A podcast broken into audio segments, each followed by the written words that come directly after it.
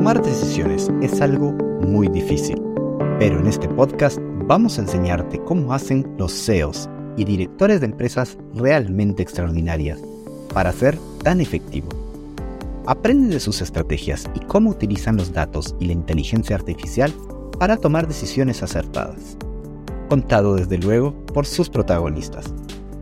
Soy Ricardo Díez, CEO de Analytics Town, y tengo las mismas preguntas que tú, por lo que me di a la tarea de entrevistar a personas súper talentosas para que puedan darme esas respuestas. Hola y bienvenidos a un capítulo más de Podcast para SEOs. Como se habrán dado cuenta ya en, estas últimas, en estos últimos episodios, ya tenemos video, así que ya nos pueden ver incluso en el canal de YouTube. Por lo tanto, hoy vamos a hablar de un tema que a mí me apasiona enormemente. Y como siempre les digo, que tenemos personas realmente extraordinarias que nos vienen a contar todo lo que hacen y cómo lo hacen. Hoy no podía ser la excepción. Y en esta oportunidad vamos a tener a un invitado extraordinario de estos que a mí me encanta tener en este espacio. Hoy vamos a estar charlando con Cristian Guerrero. Cristian es el director comercial de Indexa Chile, una fintech que trabaja de maneras que le han dado la vuelta a una industria que ya de por sí es súper competitiva. Así que desde ya, bienvenidos a un episodio más de Podcast para SEOs. Encantado de tenerlos con, con nosotros. Cristian, bienvenido y muchas gracias por acompañarnos. Hola Ricardo, ¿cómo estás? Muchísimas gracias por la invitación y muy contento, muy contento y con expectativa de lo que eh, vamos a conversar hoy en nuestro podcast. Excelente, buenísimo. Eh, Cristian, en este momento, ¿dónde estás ubicado? ¿Estás en Santiago de Chile? Sí, efectivamente, yo soy chileno, en este momento estoy en Santiago de Chile, en la capital, vivo en el downtown básicamente de mi ciudad y si me ven muy abrigados porque acá estamos en invierno, de hecho en este momento hay algo así como 9 grados centígrados. Eh, cuéntanos un poco sobre tu persona, qué haces y cómo lo haces. Bueno, eh, primero que todo, saludarlos. Mi nombre es Cristian Guerrero, tengo 36 años. Eh, básicamente soy tío, em, soy profesor, soy mochilero, soy gamer y casi deportista, ya que estamos volviendo al deporte. Y en mi tiempo libre soy ingeniero civil industrial, me especialicé en diseño de productos. Tengo un par de posgrados por ahí en el MIT, donde te conocí a ti, en la Universidad Adolfo Ibáñez. Y hace poquito, el año pasado, terminé un magíster en ciencias del diseño, donde enfocaba siempre en diseño de productos y servicios, donde mi tesis de grado terminé desarrollando un servicio financiero digital que utiliza a la inteligencia artificial y al machine learning en la toma de decisiones para ofrecer productos de forma inteligente a la gente que utiliza este servicio financiero. Em, ¿Cómo lo hago? Es una muy, muy buena pregunta, Ricardo. Yo creo que tengo una única regla que es la que he seguido durante estos humildes 10, 11 años de carrera, que mm, es bastante egoísta y es, si me interesa y me gusta, lo estudio hasta saber si realmente me interesa y me gusta. Y si realmente me interesa y me gusta, se vuelve parte de mi día a día, se vuelve casi parte de mi rutina, de mi vida normal hacerlo. Em, y así es como salté entre diferentes intereses y más adelante vamos a conversar cómo por una casualidad llegué a los servicios financieros digitales y ahí me he quedado los últimos siete años básicamente. Excelente. No, me encanta. Eh, aparte, me encanta esa descripción de en mi tiempo libre, cuando no hago todo lo divertido, también trabajo. Así que e, eso habla mucho de cómo percibes no solo la vida, sino incluso tu trabajo, desde el punto de vista de, como lo ves tan divertido, parece que es tu tiempo libre esa, es una definición que ya de por sí marca mucho del gusto que tienes por el, por el desarrollo de estos nuevos productos. Ahora, mira, ha pasado que eh, en mi carrera profesional lo que he hecho es que probé todos mis intereses antes de elegir uno. Por eso es que reboté mucho entre diferentes deportes y diferentes em, iniciativas laborales. Y tuve un muy buen jefe una vez que trabajé para la telco más grande que hay en Latinoamérica que él me dijo, parece que lo tuyo es el diseño estratégico de productos, porque independiente del sector donde has trabajado, siempre terminas allá. En consecuencia, terminé desarrollando el primer piloto de servicios financieros digitales para esta telco, que es la más grande de, la TAM. Y lo gracioso fue que en ese proyecto trabajé casi un año, la empresa lo congeló y de ese proyecto me raptó una empresa que desarrolla servicios financieros digitales, donde llegué como gerente de producto a esa empresa y esa empresa desarrolló uno de los servicios financieros digitales medio de pago, prepago, más grande que hay en Chile. Claro. Y de esa empresa me raptó Indexa, que es donde estoy al día de hoy. Y en Indexa trabajo básicamente en el área de productos y minera comercial. Y e Indexa trabaja en servicios financieros digitales, pero del otro lado, transaccionales, como transferencias, remesas y similares. Perfecto. Cuéntanos un poco de Indexa Chile. Eh, y si puedes darnos algunas cifras o, algunos datos como para entender un poco la envergadura de lo que, de lo que hace. Perfecto. Bueno, primero que todo, eh, efectivamente, trabajo en el área comercial de Indexa Chile.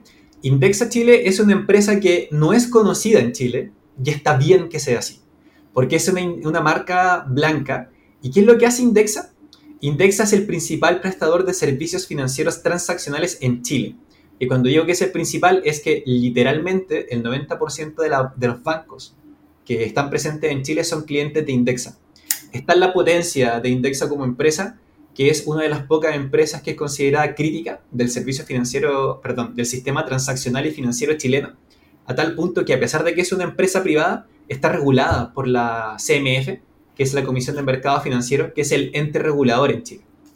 Em, Indexa tiene su fuerte en lo que son plataformas de factoring, de confirming, subasta de créditos y servicios transaccionales, como las transferencias electrónicas de fondo, donde en los cuatro servicios que te he mencionado, la utilización de la información es la base de la toma de decisiones y de cómo se hacen los planes estratégicos de desarrollo de producto para el futuro.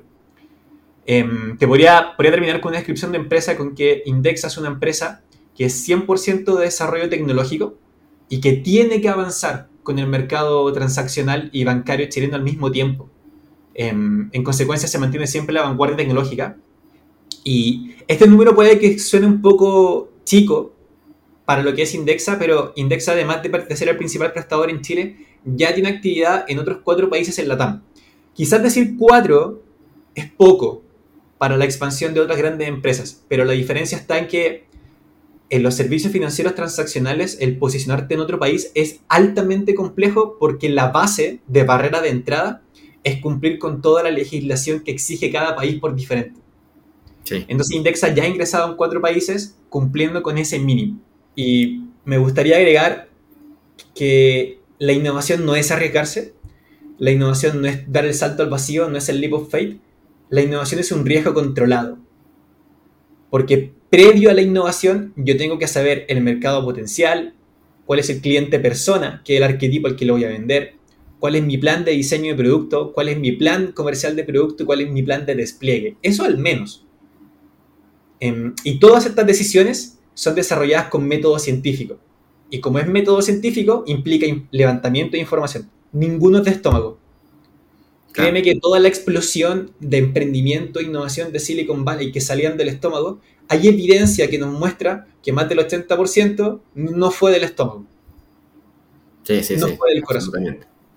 Y lo último, que siempre hay que agregarlo, y eso sí me, me interesaría discutirlo contigo, que la creatividad viene de la genialidad de las personas. Pero la creatividad es un proceso de poner tus pensamientos en lápiz y en papel, ordenarlos, investigar, levantar la información e iterar. Nuevamente, tratamiento de la información. Absolutamente. Es más, eh, algo que a mí me desvela por las noches es cómo poder hacerlo mejor y cómo comunicarlo mejor. Que esa ha, sido, eh, y nos pasa en Analytics Town, que ha sido uno de los grandes retos. Eh, ya lo conté en otro capítulo, una anécdota de que yo a veces conversaba con mi abuela y que le decía, eh, eh, bueno, ella me preguntaba que a qué me dedicaba, yo le trataba de explicar a qué se dedica una empresa que hace ciencia de datos, inteligencia artificial, analytics, todas esas cosas raras que hacemos en Analytics Town y desarrollamos software con eso. Y ella se echaba para atrás y me decía, me conformo con que sea legal. Y esa dificultad de contar lo que hacemos, eventualmente se puede convertir en un stopper para los procesos de innovación, para que escale esa innovación. Con lo cual, eh, nos toca hacer varios procesos y hasta eventos internos para fomentar que toda la cultura organizacional se extienda al resto del equipo de la compañía. Eso nos pasa en Analytics Town. No me imagino lo que les ha de pasar en Indexa, que son una compañía bastante más grande que nosotros. Y que a partir de ahí me viene la duda de, ¿es posible? ¿Y cómo lo hacen eh, para que toda la organización pueda tomar decisiones basadas en datos y no dependa solo del estómago o del instinto de dos o tres personas súper iluminadas? Mira, eh, es sumamente complejo. Primero, debido a que el mercado financiero, banca tradicional, es, valga la redundancia, muy tradicionalista la toma de decisiones. Mucho de experiencia de los, viejos estandartes de quiénes son los que toman decisiones. Em, y hasta cierto punto estoy de acuerdo. Creo que el criterio experto al final del día es el que debería tomar la decisión. Ahora, ese criterio experto estaría siendo desaprovechado si no aceptamos que la realidad de hoy en día es que el activo más importante es la información, es de fácil acceso, según la legislación de cada país, por supuesto, y es la base, o debería ser la base en la toma de decisiones. Mira, en una empresa en la que yo trabajo en particular, hemos discutido tres tiempos, perdón, tres cosas que es lo que marca la diferencia de cómo tomar decisiones, que es primero em, el correcto timing o la urgencia de la toma de información, porque el problema está en que por mucho que yo tenga toda la información y la tenga trabajada, analizada, masticada, y que me entregue cierto nivel de conocimiento para decidir, ese nivel de activos de información se lo puede devorar sin darse cuenta el día a día, en la urgencia de tener que decidir, en la urgencia de tenemos que decidir porque el problema fue hoy en la mañana, ¿qué hacemos? Tenemos que decidir porque si no respondo mañana a la RFP pierdo un negocio, tengo que decidir porque si no lanzo mi producto en los próximos seis meses de forma iterativa, va a llegar la competencia y me va a sacar del mercado. Claro. Entonces, el sentido de la urgencia y del timing es un, es un punto muy complejo de trabajar porque necesitamos del criterio experto.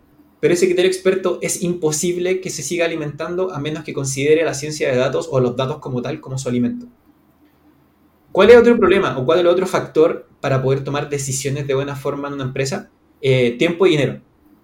Nuevamente, puedo tener toda la información del mundo, la información puede decirme efectivamente cuál es el plan específico para yo poder avanzar. No obstante, tiempo y dinero siguen siendo un factor crítico en toda decisión. Lo que hemos estado haciendo en Indexa es tratar de ser lo más transparente y horizontal posibles con la información cosa que la información que tiene el comercial sea de conocimiento del de operaciones, sea de conocimiento del de desarrollo, sea de conocimiento gerencial, porque al final es la única forma de que todos estemos en la misma base de información. Con esa base de información, a los criterios de timing, de tiempo y de dinero, agregamos los datos como un activo más necesario para tomar decisiones. Eh, y me pongo a pensar que así como esa, hay muchas metodologías para hacer innovación interna en la compañía. ¿Usas alguna de ellas? Eh, ¿O te basas un poco en, ese instinto combinado con datos y, adaptado al día a día? Yo soy enemigo de las metodologías. Ok, Soy enemigo de las metodologías a rajatabla. Creo que tomar Scrum e implementarlo en una empresa es un error. Creo que tomar Design Sprint, por ejemplo, de Google e implementarlo para desarrollar un nuevo producto también es un error. Y creo que utilizar la ciencia de datos como ciencia de datos también es un error. La mejor forma que me ha mostrado la experiencia y cómo hemos obtenido los mejores resultados es tomar lo mejor de cada metodología, ver qué es lo que te sirve y armar una propia forma de trabajo. Con el profesor Aulet, efectivamente, vimos los treinta y tantos pasos de la metodología correcta de innovación, donde el MIT investigó por casi 30 años y efectivamente si uno sigue esos pasos, hay una gran probabilidad de que esa sea una empresa exitosa que, según recuerdo, era un año de vida con un producto vendido. Pero ¿cuál es el punto? Que culturalmente Chile es muy diferente de Argentina, Perú y Bolivia, que son nuestros países limítrofes, por ejemplo. Y al mismo tiempo, Argentina culturalmente es muy diferente de Bolivia, Brasil, Paraguay, Chile y Uruguay, que son sus países limítrofes. ¿Y por qué comento esto? Porque nosotros trabajamos con mucha gente de afuera que también trabajan con nosotros y son culturas completamente diferentes. Entonces, a veces implementar metodologías tan duras como Scrum, como Sprint, como Lean Canvas, entre muchas otras, em, hace que se pueda entorpecer el trabajo. También pasa lo mismo con la ciencia de datos, porque la forma, entiendo que tú entenderás mejor que yo este concepto, pero la forma en que se gobiernan los datos, que es cómo una empresa tiene su país de datos adentro y cómo la trata, también cambia de país en país. Entonces, ¿cuál es la forma en que lo hemos intentado hacer para hacerlo mejor? Es tomando lo mejor de cada una y ver según el proyecto qué es lo que nos funciona. Voy a decirte una barbaridad para el año 2023, pero hemos tenido casos donde la mejor metodología de desarrollo de producto ha sido cascada. Claro. Y hemos tenido casos donde el, la peor metodología que pudimos haber implementado, por ejemplo, fue Design Sprint de Google, que fue, salió hace unos años. Entonces, ¿qué es lo que hacemos? Tomamos lo mejor de cada uno y en base al proyecto creamos una propia. Eh, ¿Qué es lo interesante? Insisto, el levantamiento de información, el análisis y la iteración es la base de trabajo. Sin eso, em, básicamente el año 2023 es como estar caminando en el desierto de día sin una brújula. No tiene mucho sentido. Mientras el resto pasan volando por arriba tuyo. Literalmente. Claro, claro. Eh, en un entorno como el sector financiero, que no te puedes dormir un día porque te pasan encima, porque no te puedes dormir seis meses, porque quedas directamente fuera del negocio. Es todo un desafío poder seguir esa dinámica y extenderla a toda la organización. ¿Cómo juegan un rol los datos en este aspecto de promover que las personas estén al día y que sus decisiones vayan acorde a esto? Complejo. Em, creo que lo separaría o separaría mi respuesta en dos partes. Separaría mi, mi, respuesta en el día a día de una empresa y separaría mi respuesta en cómo utilizamos la información para mejorar el día a día de la empresa. Con día a día me refiero a la parte fome, a la parte donde los datos llegaron para alimentar de mejor forma, reducir y mitigar el riesgo, pero sigue siendo lo mismo de siempre. Hablo de información financiera, estado financiera, EBITDA, pricing, eh, planación estratégica, que es lo básico para lo cual se debería utilizar ciencia de datos e información. Es lo, es lo básico. Creo que eso, creo que toda empresa de tamaño medio hacia arriba ya piensa en estado financiero, finanzas como tal, en pago de impuestos, devolución de impuestos, pricing de productos, base en toma de decisiones. Creo que partamos de que esa es una base mínima ahora que existe ciencia de datos y está masificado y existen empresas como por ejemplo Analytics Town, donde lo puedes perfectamente tercerizar en el caso en que no sepas hacerlo. Em, ¿Cómo mejoramos el día a día con, con el uso de datos? Creo que de tres formas. Primero, en el correcto despliegue de un proyecto, en el cómo hacer que áreas de diferentes tipos o diferentes enfoques vayan al mismo día, es a través de la información. Porque tenemos que recordar que el activo de información no necesariamente es el número descriptivo de un sector de compra. Por ejemplo, hombre de 30 a 40 años gasta 100 mil pesos en promedio en productos deportivos al mes. Esa es una de las muchas, em, de los muchos bemoles, de los muchos sabores que puede tener la ciencia de datos. Pero también la ciencia de datos puede significar, por ejemplo, que el área A se demora un 20% más que el área B. Así que quizás tiene sentido mover recursos de un lado a otro. Y esa toma de decisiones es la que nos ha ayudado en, en cómo mover a diferentes áreas al mismo tiempo para generar un producto. Lo segundo sería en, nuevamente, ser horizontal en, cómo se comparten los datos de la investigación y del levantamiento de productos, por ejemplo. Y tercero, que el data science como tal, el machine learning, la ciencia de datos, bueno, lo repetí, y la inteligencia artificial es la nueva revolución tecnológica y creo que no se ha tomado como tal porque nos pasó por encima. Pasamos de hablar de qué era la inteligencia artificial a que al día siguiente nos respondiera ChatGPT, qué es la inteligencia artificial, por ejemplo. En consecuencia, el tercer punto, que es el más complejo a trabajar, es que la ciencia de datos, machine learning e inteligencia artificial, para ayudarnos en la toma de decisiones, tiene que dejar de ser un tema, tiene que ser algo normal. Esa es la tercera dificultad y cómo nos ayuda en la empresa. Sí, sí, sí, sí, sí, 100%. Es más, una cosa que nosotros siempre repetimos en Analytics Town es que los datos por sí solos no te sirven para nada. Te sirven sí y solo si los usas para algo, les das una aplicación en la vida real. Si realmente llegamos a tomar decisiones basado en eso, aportado a algo útil. Y es justamente en ese punto en el que me paro un segundo y digo, ¿cuáles son los principales dolores que les ha aliviado trabajar con datos? ¿Qué es ese elemento difícil que te facilita la vida trabajar de esa manera? Entonces, creo que los principales dolores es como una buena forma de argumentar por qué vale la pena trabajar tanto con la información. En consecuencia, cuando hablamos de este tipo de, de preguntas, a mí me gusta irme directo a lo concreto.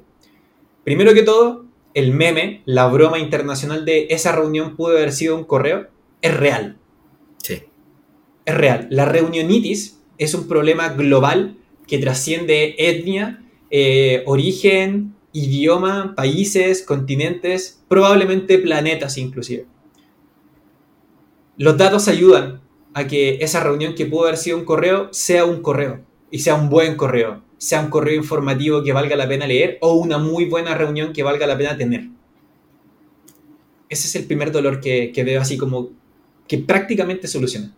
Segundo, que ya lo hemos comentado bastante durante esta entrevista, elimina las decisiones del estómago. Elimina de seguir desde mis entrañas, desde lo que yo creo que es lo bonito, desde lo que yo creo que es lo que se ve en el mercado. Insisto, el criterio experto sigue siendo la clave en la toma de decisiones. Pero hoy en día, que ese criterio experto no se alimente de la información, no se alimente de los resultados de la ciencia de datos o del machine learning o de la IA, es literalmente estar caminando en el desierto sin brújula mientras por arriba pasan aviones supersónicos por ti. O sea, elimina las decisiones del estómago. Y tercero, cuando digo que ayuda a mitigar el riesgo en la toma de decisiones, eso se traduce prácticamente a que ayuda a la planificación estratégica, la gran temida planificación estratégica, que por ejemplo hay empresas que se tomaban meses o los primeros meses del año para hacer su planificación estratégica del resto del año, ya no es necesario. Se pueden hacer planificaciones estratégicas de corto, mediano y largo plazo de forma rápida a través de la utilización de la información. 100%. Em, esto, es, esto es algo que te cambia las reglas del juego en cierta medida, porque yo me paro en la industria, eh, hablamos justamente de, la industria donde estás, ¿no? Banca. ¿Cómo eran los bancos en los 80, en los 90, a inicios de los 2000? ¿Y cómo son ahora? ¿Y cómo se vieron obligados a mutar no solo la calidad de lo que hacían, sino la velocidad a la que lo hacen? Y ahí me pongo a pensar cuáles son esos grandes hitos o em, qué cosas han logrado haciendo este tipo de trabajo. ¿Cómo les cambió la dinámica? Mira, eh, Chile tuvo una revolución muy, muy, y no digo evolución, digo revolución aceleradísima con los servicios financieros digitales en general. Em, la gente en Chile no se acuerda, pero por ejemplo, no hace mucho tiempo, hace algo así como 10, 12, 13 años, digamos año 2010, aún había que hacer filas Em, colas para ir a pagar tus cuentas del mes, luz, agua, internet, electricidad, etc. Em, no hace mucho tiempo uno tenía que hacer filas también para hacer depósitos y pagos y remesas. Chile en un plazo de 10 años pasó de ser un país de papel a un país casi 100% digital, donde las últimas dos grandes barreras que le quedan a Chile para digitalizarse casi completamente es el papel moneda y los servicios estatales no porque no haya tecnología, es porque derechamente la barrera de salida de todo lo que está invertido, poder transformarlo a lo digital, es muy, muy alto, es demasiado gigante. Em, ahora, eso es como a nivel global chileno, eh, insisto, Chile es como un pequeño em, hub tecnológico en Sudamérica, donde Chile es un país muy centralizado lamentablemente, y la región metropolitana, que es donde está nuestra capital Santiago, es en el, casco urbano, donde viven casi como 8 millones de personas, es altamente tecnologizado. Al día de hoy tú puedes pagar el transporte público con tu teléfono a través de QR o NFC, por ejemplo. Al día de hoy, en tu medio de pago puedes pagar todos tus servicios sin ningún problema. Em, directamente con tu carnet de identidad puedes acceder a financiamientos, seguros. Y toda esta revolución que te estoy comentando fue en un lapso de 10 años. O sea, empresas que eran de 100 personas, bancarias, tuvieron que pasar a ser de 200 porque si no se quedaban abajo. Hubo Esto fue tal la revolución de desarrollo tecnológico en Chile que en el periodo de pandemia aumentaron casi en un 300% las contrataciones de cargos laborales tecnológicos, como desarrolladores back, desarrolladores front, UX, UI, ciencia de datos, machine learning, etc. Eso como a nivel global Chile de mercado bancario. De hecho, nuestro servicio de impuestos internos, el chileno, es una copia de, se dice que es una copia del de Estados Unidos, con la gran diferencia de que aquí en Chile tenemos la broma de que el servicio de impuestos internos no le puedes decir que no. Cuando tú haces tu declaración de impuestos internos a final de año, tú tienes que hacer en OK, porque está todo automatizado digitalmente y todo se aprende a través de la información que uno mismo entrega, de forma automatizada al día de hoy. Eso es como a nivel de cómo fue la revolución en Chile. Em, ¿Qué grandes hitos ha logrado Indexa, por ejemplo, a través de la utilización de información?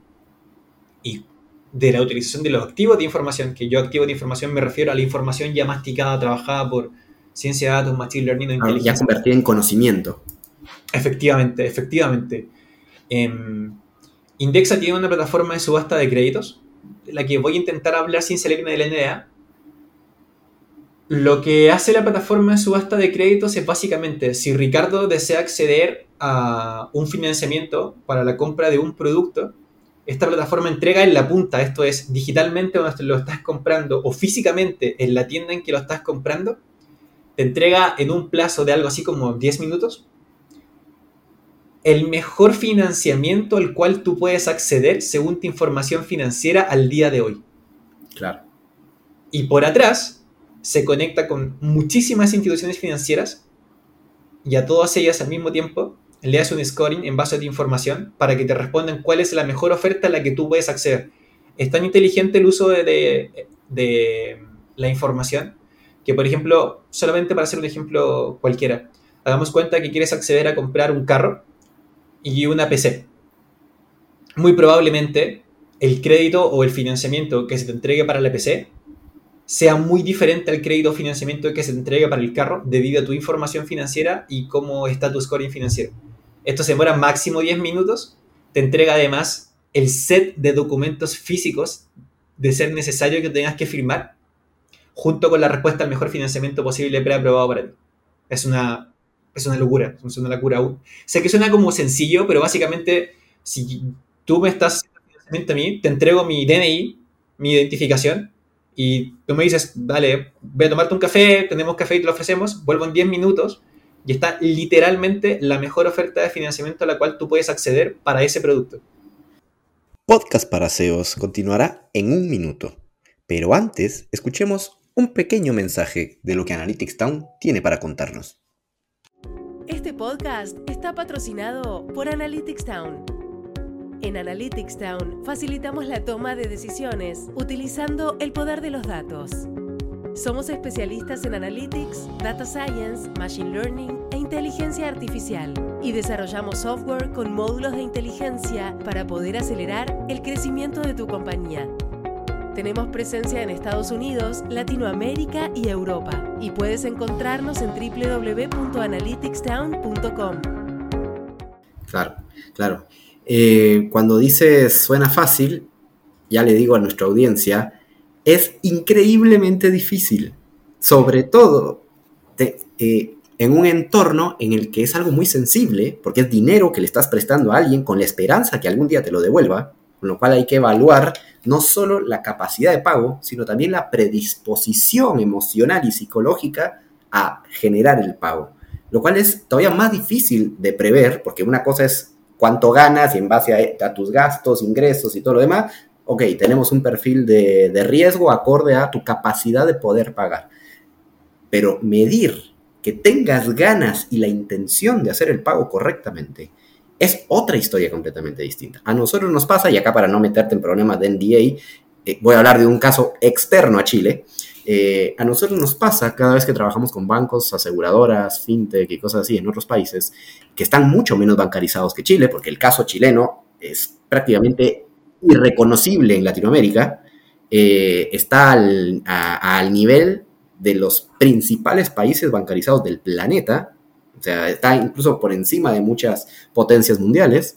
Eh, y lo que nos pasa en otros países que no, les, que no tienen esa, esa situación es que incluso nos toca entrenar algoritmos que lo que hacen es escorear no solo la capacidad de pago ni la intención de pago, sino también hasta hacer eh, modeladores de cuánto realmente está ganando esta persona. Porque una cosa es lo que declaras que ganas y otra cosa es lo que ganas en la realidad. Entonces, en base a tus patrones de consumo y demás, hemos llegado al punto de modelar este tipo de situaciones, como por ejemplo nos pasó con una compañía en Argentina y con otra en México, que justamente... Eh, por, hasta por temas de evasión fiscal y demás, la gente no, no, declara todo lo que realmente gana. Y por ahí tienes una persona que en papel gana el mínimo, pero llegó a la sucursal en un Mercedes-Benz del último año. Eh, entonces, esta cuestión de, que esa información, tener ese tipo de información para una entidad financiera le facilita la decisión de otorgamiento de un crédito, de una tarjeta de crédito, de cuál es el límite correcto de la tarjeta de crédito, cuándo dar un extrafinanciamiento, cuándo habilitar eh, distintos niveles de atención, etc. Eh, ¿A dónde vamos con todo esto? Hay muchos mitos y hay muchas realidades en temas del uso de información, en temas de data science, machine learning y todo lo demás, acorde al desarrollo de productos. Pero también me paro un segundo en los mitos y me pongo a pensar, por ejemplo, en un gran mito de inteligencia artificial. Y es, que calculo que lo habrás escuchado porque en todos lados se habla de la inteligencia artificial va a acabar con los empleos y va a sacarle el trabajo a muchas personas y demás.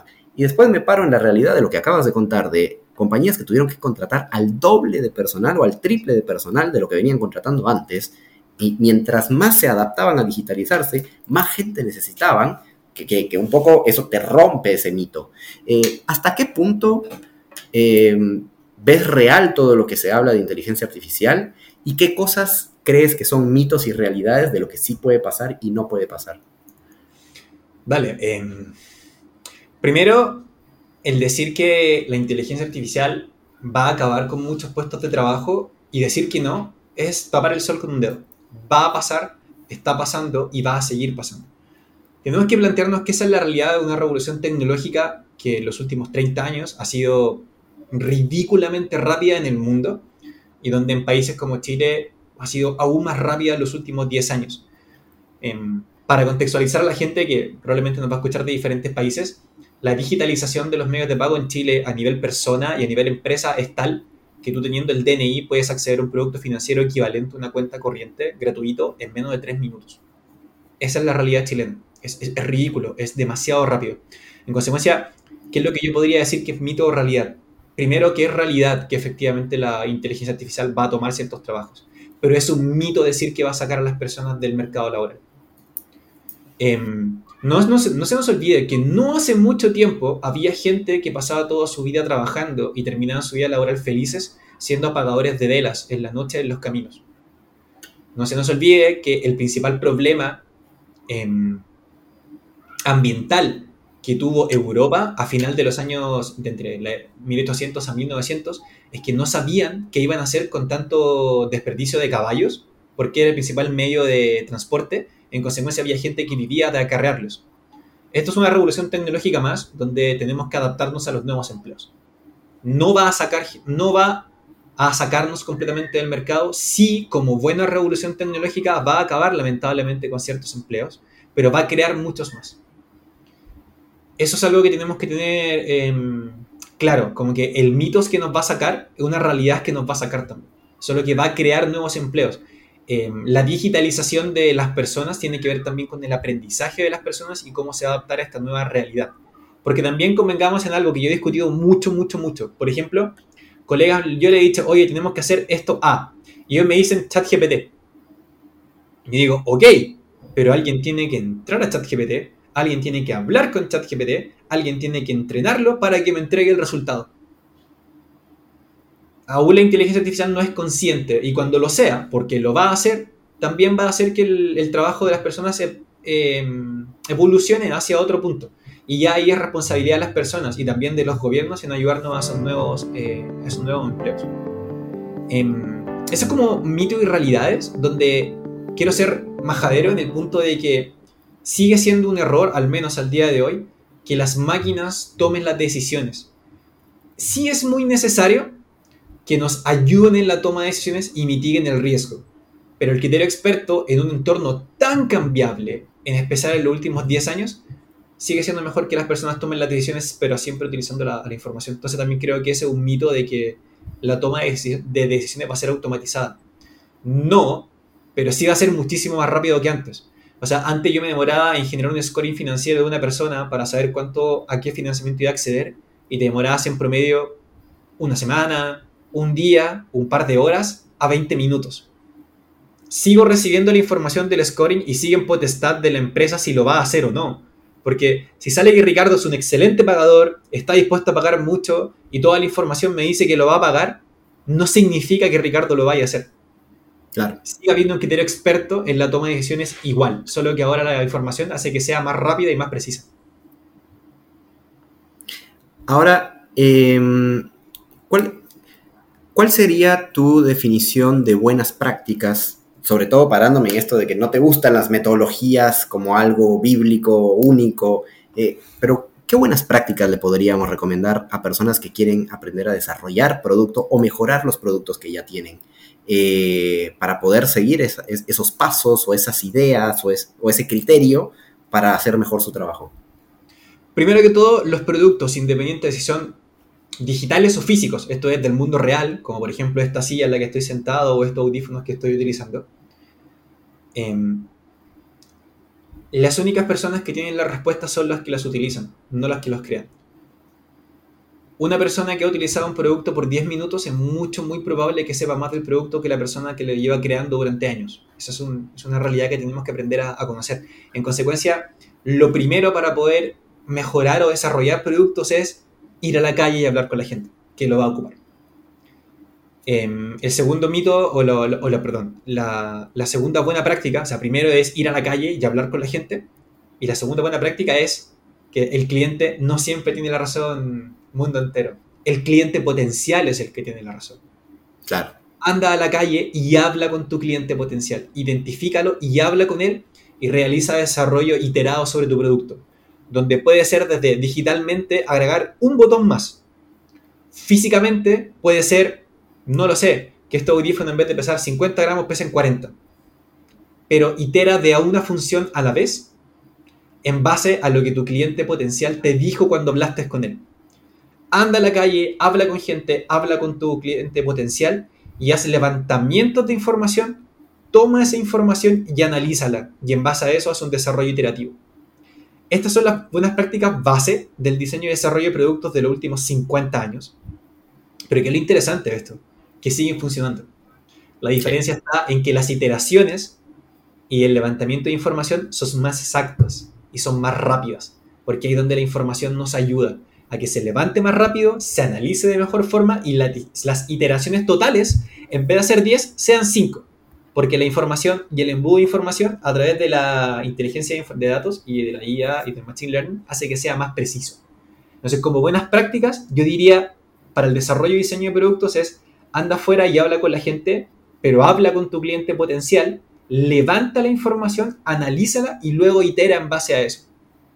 Esas son como buenas prácticas. Ahora, ¿cómo hacer esto a nivel de empresa? La respuesta que nosotros hemos encontrado es una, y es a nivel horizontal. No puede ser literalmente, y es inaceptable, que una reunión de final de sprint, una reunión de final de mes o una reunión de final de semana lleguen los diferentes tomadores de decisiones, que en Chile se llaman gerentes, y no estén al mismo nivel de información. En el año 2023 eso es inaceptable. Sería nuevamente, ya no sería una persona caminando en el desierto, serían 10 personas caminando en el desierto, mientras por arriba pasa un equipo completo en el mismo avión volando a velocidad supersónica. Claro, claro. Eh, creo que nos acabas de ahorrar a muchas personas leernos al menos 200 libros de innovación, de metodologías, de, y sobre todo de experiencia de campo, de vida real, porque vas al core, me encanta que vas al hueso de esa situación, que como bien dices, hay muchos de estos puntos que llevan vigentes 50 años, pero siguen funcionando porque atacan el problema de raíz. Eh, así que eso es una de las cosas principales que quiero agradecerte por tus comentarios en esta, en esta conversación. Eh, por lo tanto, eh, ¿cuál crees que es, cuál es tu visión de futuro? ¿Hacia dónde va todo esto? Ya, eh, Primero, Data Science sigue siendo, y Machine Learning e inteligencia artificial, para muchas empresas sigue siendo prohibitivo a nivel de precios y prohibitivo a nivel tecnológico. Eh, Chile es un país altamente tecnologizado, pero aún tenemos una gran deuda con las pequeñas y las microempresas y las personas de una persona. En consecuencia, yo quiero y creo que el data science, el machine learning y la inteligencia artificial avancen hacia el abaratamiento de costos pero normalizando. ¿A quién me refiero a esto? Que la utilización de la información sea algo normal a todo nivel de empresa. Hacia allá no tenemos que avanzar, ya hacia, dónde, ya hacia allá es donde quiero que avance. Em, yo creo y quiero que estos tres puntos sean lo mismo que pasó hace 20 años con pasar a utilizar laptops en vez de PCs de escritorio. Que sea lo más normal del mundo, que yo me siente en mi PC y esté capacitado de forma básica para yo poder tomar la información de mi empresa, de mi emprendimiento, de mi objetivo, de mi meta, de mi sueño, y poder trabajarla de forma inteligente para que me entregue un enriquecimiento en conocimiento. Creo que vamos a avanzar hacia donde esta acción que te acabo de mencionar va a ser lo normal del día a día y no va a ser prohibitiva. Ah, increíble, la verdad. Eh, muy cierto, muy cierto. De hecho, toda revolución tecnológica no solo genera esto de la destrucción creativa que se habla en algunos textos, de, de, recambio cultural y recambio de actividad del ser humano hacia una nueva actividad, sino que también trae consigo que empieza con un hype muy caro y eventualmente en la medida en que hay una mayor adopción, los costos van bajando y es una realidad. Ahora, em, vamos a pasar a la parte final de la entrevista. Eh, te voy a hacer una serie de preguntas y la idea es que eh, eh, respondas lo primero que se te venga a la cabeza, una serie de preguntas rápidas. Así que. dale, me gusta. Vamos, vamos a ver cómo nos va. primero, ¿cómo te dicen tus amigos? Oh, interesante. Me, mm, lo más cercano me dicen Cristian derechamente o Chris. Y en el mundo de los videojuegos, donde estuve muy, muy involucrado mucho tiempo, eh, me dicen Guerrero, pero por mi apellido. Es que yo me llamo Cristian Guerrero. ¿Para qué es lo gracioso? Claro, ¿qué es lo gracioso de esto? Que amigos de otros países que no son hispanoparlantes no me dicen warrior, que sería inglés, eh, guerrero en inglés, sino que derechamente guerrero. Guerrero, o los portugueses que dicen, eh, ¿cómo es? Guerreiro. Guerreiro. muy extraño. Y esto ha sido de los últimos años, así que ha sido como nuevo. Es muy bueno, me encanta. Sí. bueno, segunda pregunta. ¿Qué cosas te hacen feliz? Uy, em, poder hacer las cosas que me gustan todos los días, derechamente. Creo que el gran lujo de mi vida es que puedo hacer las cosas que me gustan todos los días, que no son muchos. Eh, me gusta cocinar, me gusta estar cercano con mi familia, amigos y pareja y, y hacer deporte. Es muy sencillo mi gusto, la verdad. ¿Qué me hace feliz? Que son cosas extraordinarias, que no pasan el 100% del tiempo. Eh, y creo que esto lo, creo que tú lo pudiste observar. Me gusta mucho aprender nuevas culturas, me gusta mucho conversar con gente que son de cultura y países en los que no he tenido el privilegio de estar y no conozco. Y últimamente he encontrado cierto nivel de, felicidad creciente a aprender nuevos idiomas. Excelente, excelente. Eh, cuéntame tus mejores vacaciones. Mm, es fácil la respuesta. Eh, Nota previa a lo que voy a decir, me dejó completamente en la quiebra, en la quiebra financiera. y me dejó también en la quiebra de mi salud física personal, porque llegué completamente destruido. Fue que en un momento de mi vida me tomé el tiempo de mochilear por todo Sudamérica, por un año. Y conocí los 13 países de Sudamérica, las 13 capitales y los highlights de cada país. Nota el margen. Quedé en la quiebra, llegué pesando casi 9 kilos menos, llegué enfermo, cansadísimo. Buena historia que daba un podcast completo aparte, créeme. Totalmente, totalmente. Después hacemos una experiencia de vida y grabamos con esa eh, todos los capítulos, un capítulo por país. Sería divertido. no, eh, valió la pena porque te dio una anécdota para contar toda la vida. Absolutamente, valió la pena, me pasó de todo. De hecho, cuando hay gente que me dice, ay, lo pasaste bien, yo digo, honestamente, lo pasé horrible, lo pasé pésimo, así como lo pasé genial. Claro, claro. Sí, sí, sí. Todo junto al mismo tiempo en una experiencia que te cambió la vida. Absolutamente. Bueno, eh, ya contaste un poco qué haces en tu tiempo libre, que es trabajar, eh, pero ¿qué haces en el resto del tiempo? ¿Qué hago en el resto del tiempo? Em, soy bastante nerd, soy bastante ñoño, me encanta, lo digo con orgullo. Me gustan mucho los videojuegos, me gusta mucho leer, eh, me gusta mucho ser cercano con mi familia y y amigos y, mi pareja. Sé que suena muy nada, eh, pero soy, de verdad me considero un hombre de gustos sencillos. Creo que con eso soy, soy muy feliz. Está perfecto. Em, ya que mencionaste libros, eh, yo vivo en Madrid, tú vives en Santiago de Chile. Si, si, nos tenemos que tomar un vuelo para ir a visitarnos el día de mañana, ¿qué libro te marcó y me recomendarías leer en ese trayecto? Roberto Bolaño Roberto Bolaño me hace explotar la cabeza. Eh, escritor chileno mexicano que murió hace unos años. Eh, te recomendaría 2666 o Los Detectives Salvajes. em, la forma en que cuenta la historia, la forma en que hace la maraña de sucesos que se van mezclando, eh, hace que reviente el cerebro a cualquiera. Una excelente novela, son larguísimas, pero de una lectura muy, muy rápida, muy dinámica y que de verdad te, te succiona tu, tu, alma de una muy buena forma leer esos dos libros. Y a nivel de conocimiento, yo te recomendaría Sapiens, una breve historia de la raza humana, creo que se llama el libro, que básicamente te muestra con evidencia empírica, o sea, es un meta-estudio, básicamente, o sea, un estudio de muchos estudios, que te muestra con evidencia empírica cuáles han sido las tres revoluciones principales de la raza humana para ponernos acá. Que fueron básicamente la cognitiva, cuando dejamos de ser un, un mamífero más y pasamos a ser un mamífero pensante, la agricultura y la revolución... Claro, la ganadería y que se podían asentar los, los humanos. Efectivamente, y la tercera revolución, que es la que estamos en los últimos 50 años, que es la revolución tecnológica. Claro, claro. ¿Cómo dijiste que era el nombre del libro? Sapiens, una breve historia de la raza humana, se Ah, excelente, excelente. Bueno, genial. Y última pregunta. ¿Quién más crees que está haciendo cosas grandiosas que estaría bueno que lo entrevistáramos en este podcast? Em, Fernando Araya, él es CEO de Tempo Chile.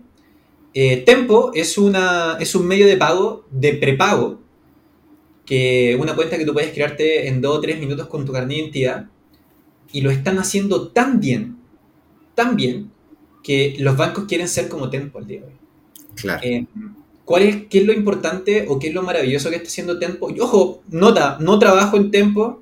Con Fernando tuve el privilegio de trabajar en paralelo con él cerca de un año. En consecuencia tuve una relación de trabajo con él.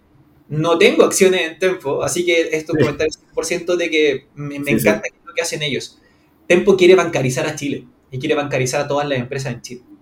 Y su producto es tan bueno que los bancos quieren ser como él. De que viene la parte en donde a la gente que no vive en Chile y que no conoce cómo es nuestro sistema financiero les revienta la cabeza, que es Tempo es tan buena o mejor que cualquier cuenta de pago bancaria y es gratis. Y la tarjeta, que es una visa, que la puedes ocupar en todo el mundo, te llega gratis. Buenísimo.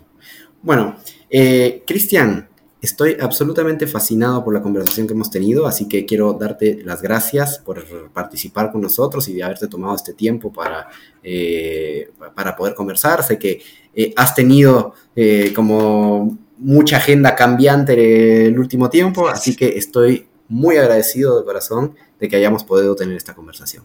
Así que gracias por estar aquí y gracias por el espacio. Pues, Ricardo, muchísimas gracias por la invitación. Siempre encantado de, compartir contigo eh, y también compartir conocimiento, que esa es la idea, que el conocimiento no se quede y sea compartido por todos.